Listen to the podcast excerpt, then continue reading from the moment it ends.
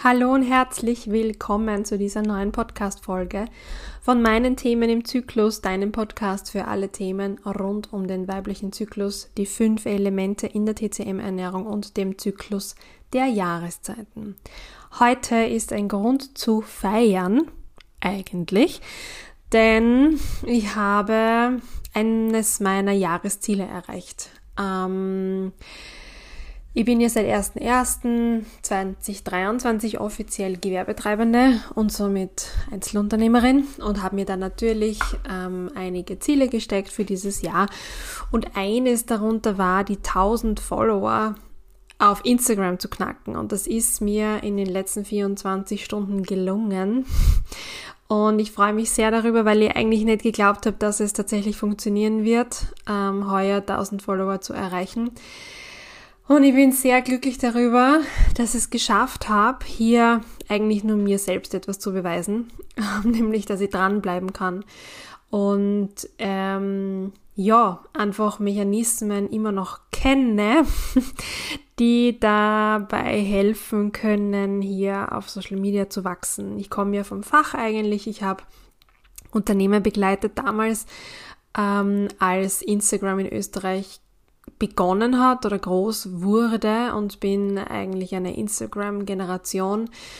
Sehe die ganze Plattform relativ kritisch, muss ich auch dazu sagen, weil sie tut mir nicht sonderlich gut. Ähm, sie hilft manchmal auch nicht dazu bei, ähm, Ruhe in die Gesellschaft zu bringen. Aber wenn du dir eine Blase schaffst und eine Community aufbaust, die respektvoll miteinander umgeht, das sich für das Thema interessiert, das du versuchst in die Welt zu tragen, dann ist es schon auch eine, eine schöne Möglichkeit, Leute zu erreichen, die du so nie erreicht hättest. Und deswegen, wenn du dazugehörst zu diesen 1000 Followern, dann freue ich mich darüber, dass du hier bist, ähm, dass du mir ver, mir folgst, mich verfolgst, ähm, zuhörst und dich diesen Themen widmest. Wenn du es noch nicht bist, auch fein, muss nicht sein. Äh, ich freue mich äh, hier über jede Podcast-Hörerin, unabhängig von Social Media, weil das auch eine gewisse Abhängigkeit für mich bedeutet. Aber ich wollte eigentlich auf ganz was anderes hinaus, ähm, nämlich diese 1000 Follower haben mich wieder ein bisschen zum Nachdenken gebracht. Man setzt sich Ziele und da arbeitet man drauf hin und tut einiges dafür und dann erreicht man sie. Dann ist man kurze Zeit glücklich und denkt sich, yes, geschafft. Und in einem Moment später denkt man sich dann, okay, passt, und weiter? Wie geht's weiter? Wo gehen wir hin? Was ist das nächste Ziel? Und das ist so plakativ, finde ich, für die Werte unserer Gesellschaft. Dieses immer weiter, immer schneller, immer höher, immer besser. Das ist für den Aufbau eines Business, eines Unternehmens wichtig. Also man muss sich Ziele setzen, wenn man davon leben will, ja. Aber aus einer anderen Perspektive darf man sich da, finde ich, nicht zu stark hineinsteigern. Ähm, und muss auch darauf achten, dass man diese Ziele erreicht, um etwas Größeres zu bewirken. Und mein größere, also diese, diese 10.000, ja, ja, das wäre wär schön, nein, 1000 Follower auf Instagram, das ist ein Puzzlestück in meiner Arbeit. Das ist ein Puzzlestück, um meinen Anteil zu leisten, dass wir als Gesellschaft gesünder werden, dass wir als Frauen präsenter werden in der Gesellschaft, stärker werden, dass wir also ich ein paar Dinge tue, die gegen die Unterdrückung von Frauen, von Frauenrechten, von uns als weiblicher Kraft in der Gesellschaft ähm, wirken. Und diese 1000 Follower bedeutet für mich, dass ich mit meinen Themen schlicht mehr Leute erreiche. Und je mehr Leute ich erreiche, desto größer werden die Kreise, die gezogen werden können. Ähm, desto mehr diese Kreise im Wasser, die kennst du, wenn du einen Stein reinwirfst. Je größer der Stein, desto ähm, höher die Wellen oder desto ausgiebiger diese Kreise, die da entstehen. Deswegen ist dieses Ziel nur eines von vielen auf meiner Weitwanderung durchs Leben. Es gibt kein Ziel, glaube ich, das man erreicht und man ist dann schlicht und ergreifend erfüllt, nur wenn man dieses eine Ziel erreicht. Das ist wie bei einer Ernährungsumstellung. Diesen Vergleich habe ich heute auch in meinen Stories gezogen und das passt eigentlich ganz gut, weil wenn du dich dazu entscheidest, beispielsweise die Ernährung umzustellen, weil du weißt, dass du täglich Einfluss darauf hast, was dein Körper bekommt, was deine Zellen bekommen, wie gesund dein Körper sein kann oder werden kann oder bleibt, bleiben kann, dann macht es einen Unterschied, was du isst. Eh klar. Ähm, es macht einen Unterschied, ob du jetzt einen Schokobon oder eine Birne isst. Es macht einen Unterschied, ob du dir eine Pizza reinschiebst oder einen Linsensalat. Und auf dieser Reise zu mehr Bewusstsein, zu einem gesünderen Leben, weil wir werden alle älter, aber wir werden nicht gesund älter. Das ist der Punkt. Je früher du damit beginnst, dich damit zu beschäftigen, was es bedeutet, gesund zu sein und zu bleiben, desto leichter könnte es sein, äh, auch im Alter gesund zu sein. Da gibt es natürlich genetische Voraussetzungen, die man nur bedingt, wenn überhaupt, beeinflussen kann, aber Ernährung ist ein guter Hebel. Und was ich immer wieder sehe oder was ich sehr kritisch empfinde auch, sind Ernährungsempfehlungen, die vor allem auch auf Social Media ausgesprochen werden, die so generalistisch sind. Die sagen, nur mit Keto nimmst du ab oder bist du gesund. Nur Low Carb ist das Richtige, Low Fat ist das Richtige. Ähm, und am besten, du verzichtest ab heute sofort auf Zucker, weil Zucker ist der Teufel. Ja, Zucker ist nicht cool. Ähm, das ist richtig wie du vielleicht weißt, ich esse jeden ersten am Monat einen Punschkrapfen, weil ich mir den gönne und weil ich ihn liebe. Ähm, das, auch, das besteht de facto nur aus Zucker. Ähm, und trotzdem mache ich es, weil ein bisschen Genuss zum Leben heute dazugehört. Und aus meiner persönlichen Erfahrung, also was ich mit mir, mit meiner Psyche, mit meinem Körper gemacht habe und was ich bei meinen Kundinnen jetzt sehe, ist, dass diese großen Umstellungen nicht funktionieren. Und man sich genauso wie ich mit meinen 1000 Followern ähm, sich die Frage stellen muss, wie möchte ich mein Puzzle zusammensetzen? Welche Teilziele möchte ich auf meinem Weg erreichen? Und dann funktioniert eine Ernährungsumstellung auch. Das ist nichts, was schnell passiert. Schnell geht in der TCM grundsätzlich einmal fast gar nichts ähm, weil alles auf ein großes Ganzes ausgerichtet ist, weil alles auch auf Prävention ausgerichtet ist.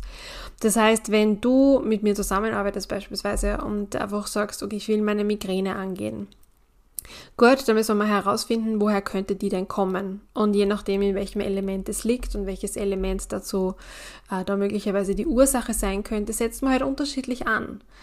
Wenn es die Lunge ist und das Metallelement, dann sollte man mit dem Atmen arbeiten oder sich überlegen, welche Themen gibt es in meinem Leben, ähm, die ich nicht loslassen kann oder die mir hier ja, äh, den Atem rauben beispielsweise. Oder wenn es in der Mitte liegt, im Erdeelement, dann schauen wir uns ganz speziell die Verdauung an, weil da kann man mit der äh, Verdauung, Ernährung meine ich, da kann man mit der Ernährung sehr, sehr viel machen. Und auch hier heißt es nicht alles von heute auf morgen umwerfen, sondern zuerst mal die Low-Hanging Fruits zu sammeln. Bedeutet, wenn du beispielsweise gesünder leben möchtest und du frühstückst schon und du hast diese Gewohnheit des Frühstückens, Frühstückens bereits etabliert, dann fragen wir uns, was frühstückst du? Und schrauben hier an ein paar Rädchen. Frühstück ist deswegen ein gutes Beispiel, weil es auch in meiner Geschichte einen wesentlichen, einen wesentlichen Teil ähm, getragen hat für das Beheben sozusagen meiner Regelschmerzen. Ich habe Jahrzehnte, fast mein ganzes Leben nicht gefrühstückt. Und mein erster Schritt in der Ernährungsumstellung war, dieses Frühstück zu etablieren. Und da habe ich alles daran, danach, darauf ausgerichtet, heute hänge ich ein bisschen, ähm, überhaupt mal diese Gewohnheit Frühstück in den Alltag zu bringen. Und als das dann auf einmal Gewohnheit war und der Magen in der Früh knurrt, dann kann ich mir überlegen, was ist mein nächster Schritt? Was möchte ich als nächstes angehen? Und das kann vielseitig sein.